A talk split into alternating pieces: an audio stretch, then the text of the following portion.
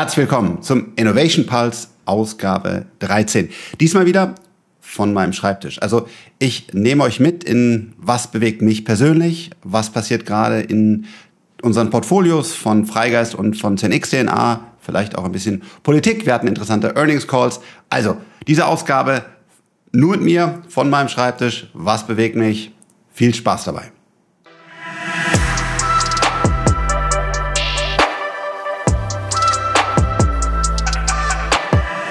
Und wir starten mit Space. Ähm, vor 54 Jahren war die Mondlandung und das war ein sehr, sehr wichtiges Ereignis. Natürlich für die Menschheit und bis heute ein, ein großes äh, geschichtliches Ereignis, aber für mich hängt noch viel mehr dran.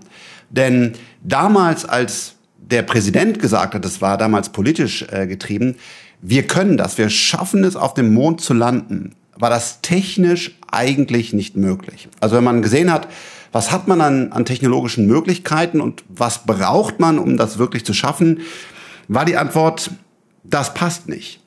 Aber sowohl die Politik als auch dann das Team, was äh, zusammengebaut wurde, wo übrigens auch einige, einige Deutsche und auch ganz viele andere Nationalitäten dabei waren, also nicht alles nur, nur Amerikaner, hat dann diese 10x-Denke äh, erfunden oder, oder entwickelt. Und das kommt gar nicht äh, von Google und schon mal klar, gar nicht von mir, sondern das kommt von dieser, dieser Mondlandung. Und die Idee war, wir können nicht iterativ, also mit kleinen Schritten vorangehen, sondern wir brauchen jetzt wirklich diesen, diesen großen Sprung. Und daraus sind dann zum Beispiel Chips entstanden, weil man eben so viel Computing Power brauchte, um, zu, um verschiedenste Dinge zu berechnen und am Mond zu landen. Und daraus ist dann wiederum Intel entstanden. Man hat komplett neue Materialien entwickelt. Aber das Größte und Wichtigste für mich ist, dass dieses Team diese Denke mitgenommen hat. Also erstens, man kann sich nicht nur bisschen weiterentwickeln, immer mit, okay, das ist ein klein bisschen bessere Version, sondern man kann wirklich springen. Man kann einen komplett neuen Chip entwickeln, damit man mehr Computing Power hat. Man kann ähm, Teflon entwickeln, damit man viel höhere Gradzahlen ähm, äh, in der Rakete vertragen kann. Man, man kann wirklich sagen, wenn man kluge Köpfe, Kapital zusammenbringt, dann kann man hoch springen. Und das Ergebnis war ja, wie wir heute alle wissen, dass sie es geschafft haben. Und das hat dann, glaube ich, dieses Mindset ermöglicht, zu sagen, hey, wir können wirklich 10x schaffen, wir können auf dem Mond landen. Und das war dann der Startpunkt. Das kann man sehr klar äh, bewegen. Auf, auf dem YouTube-Kanal blenden wir das nochmal ein dass daraus dann das Silicon Valley, wie wir es heute kennen, entstanden sind. Weil diese klugen Köpfe mit diesem Erfolg äh, im, im Rücken, die haben dann gesagt, okay, wir, wir machen weiter. Also wir sind auf dem Mond gelandet, aber die haben dann Intel gegründet. Die haben dann ganz viele tolle Dinge äh, im Silicon Valley gestartet und auch diesen Mindset, was ja bis heute da ist, ähm, das, das, das ermöglicht, ja. Und vor 54 Jahren war dieser große Tag äh, geschichtlich super spannend und äh, ja, ganz wichtig. Was passiert heute oder was ist danach passiert? Ähm, über Dekaden hinweg wurde eben nicht mehr weiterentwickelt. Das heißt, nachdem die Politik das gepusht hat und aus verschiedensten politischen Strömungen es nicht mehr so interessant war, hat die Entwicklung eigentlich fast gestoppt über mehrere Dekaden.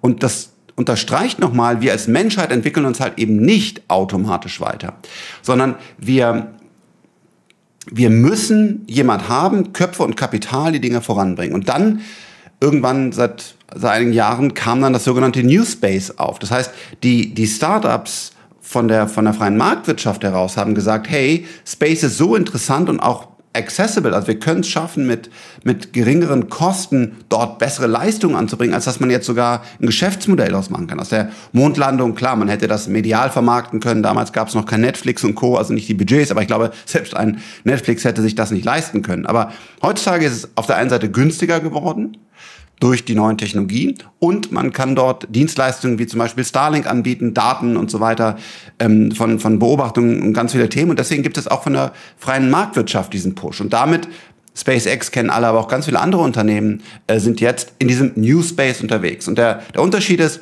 das ist wirklich Profit getrieben. Das heißt, auch der Staat muss das Ganze nicht mehr finanzieren. Es gibt noch eine Teilfinanzierung, aber der, der große Teil kommt jetzt aus dieser neuen Industrie heraus. Und ja, das alles Nochmal danke damals an den äh, Präsidenten, der das äh, vorangetrieben hat und natürlich auch die ganzen Leute, die dabei waren. Und ähm, ja, Tag und Nächte nochmal um dieses heiße Thema vier Tage Woche hier aufzubringen, eben nicht vier Tage, sondern sicherlich sieben Tage die Woche gearbeitet haben, um das zu ermöglichen. Davon profitieren wir heute nicht nur von der, von der Teflon, Pfanne, die unser Rührei und andere Dinge toll äh, eben nicht anbraten lässt, sondern von ganz, ganz vielen Themen. Auch, auch ich übertrage dieses Video hier gerade über, über Starlink, einer der Anbieter, der ähm, über das Weltall wirklich mittlerweile sehr, sehr schnell und sehr zuverlässige ähm, Datenkommunikation anbietet, auch sehr günstig. Es kostet, glaube ich, 90 äh, Dollar oder Euro im, im Monat, also eine Menge Dinge. Und das, da fangen wir gerade erst an. Das Ziel ist ja auch, dass wir vielleicht irgendwann mal auf anderen Planeten leben können, weil wir hier zu viel Bockmist auf unserem Planeten gebaut haben. Ich hoffe nicht, aber das ist auch eine der Möglichkeiten von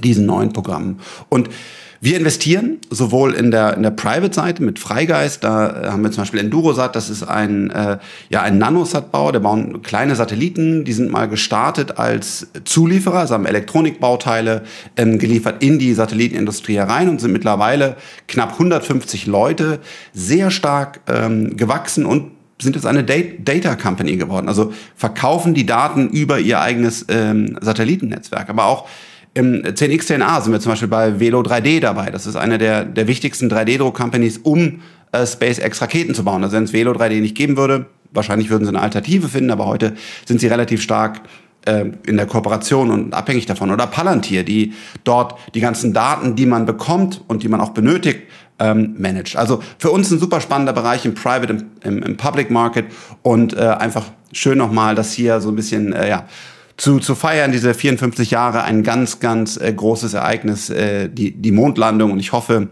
ähm, Space, New Space, wie man es jetzt nennt, wenn man es quasi Startup-mäßig einen guten Term dafür gefunden hat, ähm, wird uns noch äh, ja, viel Freude sowohl auf der Erde verbringen und vielleicht werden wir auch mal in Urlaub auf anderen Planeten verbringen. Das sind so komplexe Dinge, das kann ich nicht einschätzen, aber einige Firmen arbeiten daran und man kann, glaube ich, auch schon Tickets kaufen. Also hier auch keine Empfehlung. Ich weiß nicht, ob die jemals eingelöst werden, aber auf jeden Fall ein toller Bereich für uns zum Investieren und für mich, wie jetzt zum Beispiel hier meine sehr schnelle und stabile Internetverbindung.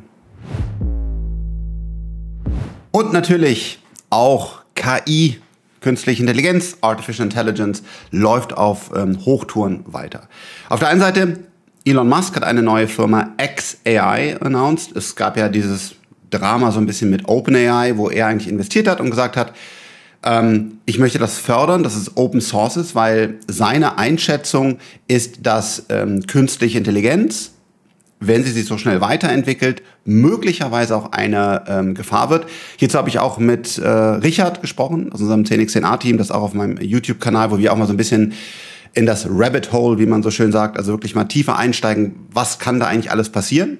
Ich hoffe, ich glaube nicht, das wird, der, das wird eintreffen, aber man muss fairerweise sagen, ähm, künstliche Intelligenz, es macht Sinn, über Regulierung ähm, jetzt schon nachzudenken. Und ja, mit XAI, ähm, es mit, mit OpenAI, wo er auch ähm, investiert hat und da, glaube ich, auch ein Gründungsmitglied war, hat es ja nicht funktioniert. Das ist ja heute sehr stark auf der kommerziellen Seite, zum Beispiel mit, mit Microsoft. Und ich glaube, Sam Altman und er haben sich da zerlegt. Und XAI sollte es anders machen. Ganz klar hier als Wettbewerber äh, positioniert. Tesla ist eben nicht heutzutage ein Wettbewerber in diesen Large Language Models oder anderen Dingen, sondern die fokussieren sich wirklich ähm, heute zu 100 Prozent auf äh, Fully Self-Driving. Aber XAI jetzt ein Wettbewerber und ähm, genau, es ist noch nicht so viel bekannt. Es gibt schon einen Twitter-Account und eine Website. Ähm, bei Interesse könnt ihr euch folgen, ansonsten halte ich euch hier auf dem Laufenden. Und äh, sie wollen sogar auch relativ schnell schon auch die ersten Produkte äh, präsentieren. Also wirklich, ja, äh, sehr interessant. Aber es geht weiter, denn auch äh, Meta hat Llama 2, also ein Large Language Model, als ganz klarer Wettbewerber äh, zu OpenAI jetzt mit Microsoft. Auch interessant, weil ähm, die auch schon mit OpenAI sehr, sehr stark kooperieren, ähm, ja, vorgestellt. Das ist auf Azure, das ist die Cloud von Microsoft, jetzt erstmal, soweit ich es verstanden habe, exklusiv verfügbar. Also ähm, Microsoft kann hier Computing Power in der, in der Cloud, großer Wettbewerber zu AWS von, von Amazon, verkaufen. Guter Schachzug vom, vom CEO, soweit ich das einschätzen kann.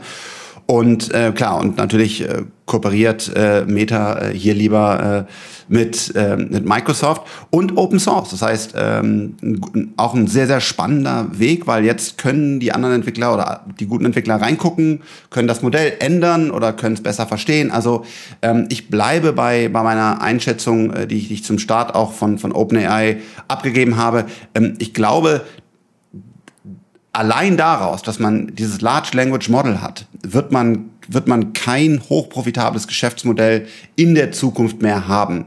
Die Daten, die Trainingsdaten sind, sind offen. Also das, was nach meinem Wissen OpenAI und, und Lama und andere nimmt, da kann jeder drauf zugreifen. Ähm, und dann brauche ich eine Menge Computing Power, eine Menge Kapital, aber das ist auch kopierbar. Das heißt, ich habe keinen unfairen Vorteil. Wie zum Beispiel bei Google bei der Suche hatte den, den, den Vorteil, dass wir alle in Google suchen und damit wurden sie immer klüger, weil welche Suchanfragen stellen wir, was fanden wir gut, auf welchen Seiten verbleiben wir dann, also was waren die richtigen Antworten, was wird gefragt und damit kann ich es direkt dann in, in Google quasi mit so einem kleinen Nugget integrieren. OpenAI wird, ist eine herausragende Company, wird sicherlich viele tolle, ähm, profitable Geschäftswege finden, aber ähm, ich glaube jetzt nicht, dass es, man nennt das so Mode, so ein Modewort, also wie stark ist das, ist, ist der Zaun, den sie aufgebaut haben, dass keiner mehr dran kann, den sehe ich hier nicht. Und das sehen wir jetzt meiner Meinung nach auch nochmal in, in XAI und in, in der Lama Open Source Announcement mit Microsoft zusammen. Also ein, ein, ein wichtiger, interessanter Baustein, ähm, diese ganzen LLMs, die jetzt kommen. Und Frage ist, wer wird der große Gewinner? Ich glaube, wir sind erstmal alle der Gewinner, weil sie relativ einfach zu integrieren sind in bestehende Produkte. Also auf einmal wird unser E-Mail-Client intelligenter, unser Betriebssystem wird besser. Ähm, wir, wir haben BART, was meiner Meinung nach immer noch auch der, der beste ist, also auch deutlich besser als, als OpenAI. Interessiert mich eure Meinung. Gerne unten in den Kommentaren diskutieren. Ich glaube, BART ist jetzt auch in Deutschland endlich verfügbar ohne diesen blöden VPN-Hack. Also gerne BART jetzt noch mal mehr testen. Und ja, es ist also ein ganz offenes System. Wir alle werden profitieren. Welche Firma wird am Ende des Tages damit ein langfristiges, äh, profitables äh, Geschäftsmodell haben? Ja, das werden wir dann, äh, werden wir dann sehen. Dann gab's Tesla Earnings. Äh, für mich natürlich äh, immer ein Highlight. Ähm, Elon war auch in diesem Earnings Call dabei. Also wenn man eine, eine Firma an der, an der Börse ist, dann macht man quartalsweise oder halbjährlich, das, das kann man pro Unternehmen definieren, muss man reporten, also muss sein, das heißt Earnings, manchmal machen die Unternehmen noch gar keinen Profit, aber die heißen trotzdem Earnings äh, Calls und da berichten die Unternehmen, ähm, wie es läuft. Und was für mich bei, bei Tesla ähm, das Interessante war, ist, ist auf der einen Seite, dass sie jetzt dieses Fully Self-Driving äh, Technology, wo Sie sagen, wir haben die Daten, wir machen das komplett kamerabasiert, was deutlich günstiger ist, aber die Industrie streitet darüber, die Experten, wird man das wirklich schaffen? Nur mit Kameras braucht man nicht noch teurere ähm, LiDARs dazu. Dass Sie hier jetzt mit einem sehr großen OEM, es wird gemunkelt, dass es Ford, das weiß ich nicht, ähm, über Lizenzen sprechen. Das heißt, diese Technologie, damit die Autos komplett selbstfahrend sind, könnte jetzt möglicherweise auch an andere große ähm, lizenziert werden. Und das haben wir in den letzten Monaten schon mit dem Charging Network gesehen, also den Superchargern. Ähm, für mich wirklich fast verrückt, dass sowohl ein Mercedes, ein Ford, ich glaube ein GM, also schaut es euch an, ist also in Presseteilungen ganz, ganz viele ähm, jetzt auf das Charging-Netzwerk von, von Tesla zurückgreifen und damit auch ein Teil der Software weil man ja wissen muss, wo ist der nächste Charger, ist er frei, wie schnell kann er chargen, ist er kompatibel und so weiter, in das Auto integriert. Also man ist quasi in dem Netzwerk so ein bisschen gefangen. Ähm, uns, mich als, als Tesla-Shareholder freut das sehr. Ähm, ob ich das so gut finde, zum Beispiel für die europäische Autoindustrie, finde ich fast ein bisschen schade, weil ich glaube, so ein, so ein Ladeinfrastrukturnetzwerk ist auch ein wichtiger Teil und wird perspektivisch sogar auch zum, zum Profit bei, beitragen, so, so zumindest unsere Einschätzung. Ja, und äh, das wird jetzt auch gerade mit, mit FSD hier diskutiert und das wäre natürlich nochmal für Tesla finanziell ein völlig ähm, völlig anderer Sprung, wenn damit dann das quasi zu einer Service Company wird, die eine grundlegende KI-Technologie an andere große äh, OEMs lizenziert. Bis jetzt hat er gesagt, Elon einfach nur ähm, sind in Early Talks, aber es ja, war ganz interessant. Das nächste Interessante war, er hat nochmal sehr klar über dieses ähm, Robotaxi äh, gesprochen. Das heißt, das ist wirklich ein, ein Auto, was gar kein Lenkrad mehr hat, sondern das ist wie ein kleiner Shuttle. Ich habe es nicht gesehen, ähm, so wie es sich anhört und was man in, in öffentlich verfügbaren Informationen davon finden kann, ist es wirklich einfach ähm, ja, ein Auto, was komplett darauf optimiert ist, einfach wie ein Taxi, aber halt ohne Menschen, Leute von A nach B zu bringen. Und er sagt, Demand is unlimited. Klar, immer so ein, so ein Sternchen dran. Elon ist auch manchmal ein bisschen äh, zu positiv. Und äh, dass eine komplett neue Art und Weise ist, wie dieses Auto gebaut wird und wie weit das Ganze skalierbar ist. Das heißt für mich aber auch nochmal, Tesla hat auf dieses Fully Self-Driving immer mehr Confidence, sagt, es wird wirklich funktionieren. Ähm, ich kann es leider nicht testen, die neueste Version in Europa, ähm, weil es einen Sprung in der, in der Generation gab. Und das ist einfach nur in den USA ähm, verfügbar bis jetzt aus regulatorischen Gründen. Also ganz viel äh, spannende Informationen. Ganz wichtig auch hier, ähm, es ist keine, keine Anlageempfehlung. Wir selber sind mit 10x DNA ähm, investiert hätten also vielleicht einen kleinen Vorteil davon, wenn ihr investiert. Also ganz wichtig, keine Anlageempfehlung oder Beratung. Aber technologisch und wirtschaftlich finde ich das gerade sehr, sehr interessant zu sehen, wie sich diese Industrie ähm, neu erfindet, wer welche Bewegung macht. Auch interessant, was NIO mit dem Battery Swap macht. Also von daher, ähm, ja, habe ich jetzt hier mal dieses Update für euch parat gehabt. Dann gute Nachrichten aus unserem Freigeist-Portfolio, ähm, Hard Hyperloop. Ich glaube, eine, man könnte fast sagen, wirklich eine, eine verrückte Idee. Das äh, Konzept wurde mal von, von Elon Musk als Open Source Papier äh, veröffentlicht und was die Idee ist, ist, in einer Vakuumröhre können Zuge, Züge, man nennt sie da Pods, sehr effizient, weil eben kein Luft, Luftwiderstand da ist, äh, reisen bis zu über 1000 äh, kmh.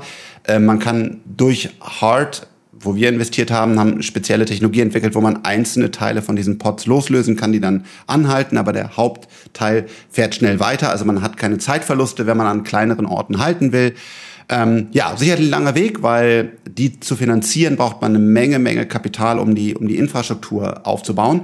Aber Hard Hyperloop läuft weiter, hat jetzt gerade wieder 12 Millionen Euro bekommen, um eine größere Teststrecke äh, zu bauen. Also wirklich eindrucksvoll in Europa. Das freut uns natürlich sehr. Ähm, wir selber haben leider nicht die, die finanziellen Mittel. Das sind wirklich Milliarden, die man, äh, die man hier benötigt, ähm, um solche Hyperloop-Strecken aufzubauen. Ich hoffe, dass sowohl eine Kooperation aus der Wirtschaft und hier wird der Staat mit anpacken müssen, ähm, erste Strecken in, in Europa gebaut werden, ob Hart dann dabei ist oder nicht das wäre super, würden, würden wir natürlich auch von profitieren mit Freigeist, aber Hauptsache, wir bauen hier ein Ecosystem in Europa auf für Hyperloops. Ich glaube, das ist eine gute Ergänzung in einem, in einem Transportation Mix ähm, für, für Strecken, wo ganz viele Menschen transportiert werden müssen, im Gegensatz zu, zu zum Beispiel einem Lilium, was ein völlig anderer Baustein ist, oder ein Lime oder Scootern und so weiter. Aber ich glaube, wir brauchen diese, diese Bausteine alle und äh, danach dann halt einfach einen guten Weg zu haben. Und Hyperloop ist ein, ein ganz wichtiger Baustein. Ja, und auch Lilium hat ähm, gute Nachrichten. Ähm, 192 Millionen Dollar weitere äh, Finanzierung. Und das, was mich besonders freut, ist, dass diesmal von deutschen Investoren kommt. Zum Beispiel von, von Early Bird, aber auch von, von äh, Bit Capital. Jan Beckers ist dabei, ein anderer könnt ihr euch durchlesen. Auch ich habe wieder äh, dort in dieser, in dieser Runde ähm, investiert. Ähm, ich glaube an das Unternehmen, natürlich auf gar keinen Fall hier eine Empfehlung, diese, diese Aktie jetzt zu kaufen, sondern es geht darum, was können wir in, in Europa aufbauen. Und da freut es mich, dass wir jetzt deutsche Investoren für Lilium gefunden haben, dass Lilium weiteres Geld hat, äh, um dieses Programm zu fahren. Das ist nämlich ähnlich wie Hard Hyperloop, nicht ganz so viel, aber auch da braucht man eine Menge Kapital. Ähm, nach Aussage des Unternehmens haben sie jetzt das, das benötigte Kapital zusammen, um dann in diese Zertifizierung reinzugehen. Da gibt es natürlich ähm, immer noch Risiken, aber wirklich eine schöne Entwicklung, jetzt auch mit, äh, mit deutschen Investoren. Also zwei Funding News hier aus äh, unserem Portfolio.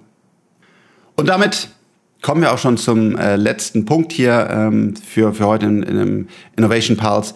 Es ist wieder Politik und Energie. Und es ist ein schwieriges Thema und es ist super komplex. Aber ich, ich kann nicht verstehen, wie wir jetzt neue Gaskraftwerke planen, um damit Strom zu generieren. Auf der anderen Seite aber sagen, okay, wir wollen kein Gas in den, in den Häusern verbrennen, um damit Wärme zu machen. Gas ist fossiler Brennstoff. Das ist einfach nicht gut, ist nicht der richtige Weg. Und ich glaube, da wo, wo, wo die Regierung, ja auch besonders Robert Habeck, hin will, dass wir klimaneutral werden, ist exakt der richtige Weg. Und ich glaube, Leute, die das immer noch leugnen und sagen, wir Menschen haben damit nichts zu tun, das ist wirklich Dummheit, ja. Wie viel kann man sogar alles diskutieren? Ist aber völlig egal, weil wir haben damit was zu tun und Öl ist der falsche Weg. Alleine wie viel Tankerunfälle wir in unseren Meeren haben und so weiter, das bräuchte ich gar nicht zu erklären. Also wir müssen dahin, wir müssen eine, eine grüne Energie haben, die weitestgehend in Frieden mit, mit unserer ähm, Umwelt funktioniert. Mein Problem, was ich aktuell habe, ist, was ist unser Weg dahin? Also was ist der Plan? Und, und man, man, man müsste, vielleicht gibt es den auch, dann bitte, bitte verlinken, weil dann habe ich es einfach übersehen. Das, das wäre nicht gut von mir, dafür entschuldige ich mich jetzt. Aber wenn es einen Plan gibt, wie schaffen wir die nächsten 10, 15 Jahre in Deutschland diesen, diesen Energieschwenk? Der fehlt mir. Ist das wahrscheinlich das Wirtschaftsministerium, äh, was dafür verantwortlich ist, um zu sagen, ja, wir wollen diese Wende schaffen. Aber deswegen machen wir das folgendermaßen. Wir fahren zum Beispiel AKWs erstmal weiter. Atommüll ist ein Problem, aber es ist besser handelbar, als wenn wir Kohle verbrennen und weiterhin noch mehr CO2 und es ist auch für die Umwelt nicht gut und vor allen Dingen sterben auch Menschen äh, langsamer ähm, von, von den Verschmutzungen durch, durch Kohle. Also wir lassen zum Beispiel die AKWs laufen. Jetzt setzen wir auf Solar und Wind oder was immer die Strategie ist. Dann brauchen wir aber Speicher. Weil das Problem ist, was passiert in diesen sogenannten Dunkelphasen? Also wenn es der klassische, kalte, man sagt öselige Winter, leider sehr bewölkt, wenig Sonne, sehr kalt, das heißt, wir brauchen mehr Heizenergie, die Industrie soll auch weiterlaufen, schlimmstenfalls noch wenig Wind dann brauchen wir entweder große Speicher oder wir brauchen dann andere Strategien. Aber das sehe ich halt nicht. Und jetzt zu sagen, wir machen weitere Gaskraftwerke, die, ähm, die dann Gas in äh, elektrische Energie umwandeln. Auf der anderen Seite wollen wir sie aber aus den Häusern rausnehmen. Es fühlt sich für mich kopflos an. Vielleicht übersehe ich was, vielleicht gibt es dieses, dieses Papier, das würde mich sehr freuen, wo die Bundesregierung sagt, das sind unsere Schritte in den nächsten 10 bis 15 Jahren, um diese Transition, die so sehr, sehr wichtig ist, zu erreichen. Also ich hoffe, ähm, dass ich das von außen falsch einschätze, aber aktuell sieht das teilweise wirklich ähm, kopflos aus, was da, was da passiert. Also, das war's von meinem äh, Schreibtisch, was mich und das Portfolio gerade bewegt. Vielen, vielen Dank für euer Interesse. Lasst mich gerne in den Kommentaren wissen, was sind Themen, äh, die wir noch mehr aufnehmen äh, sollen. Und dann, ja, vielen, vielen Dank und auf bald. Ciao, ciao.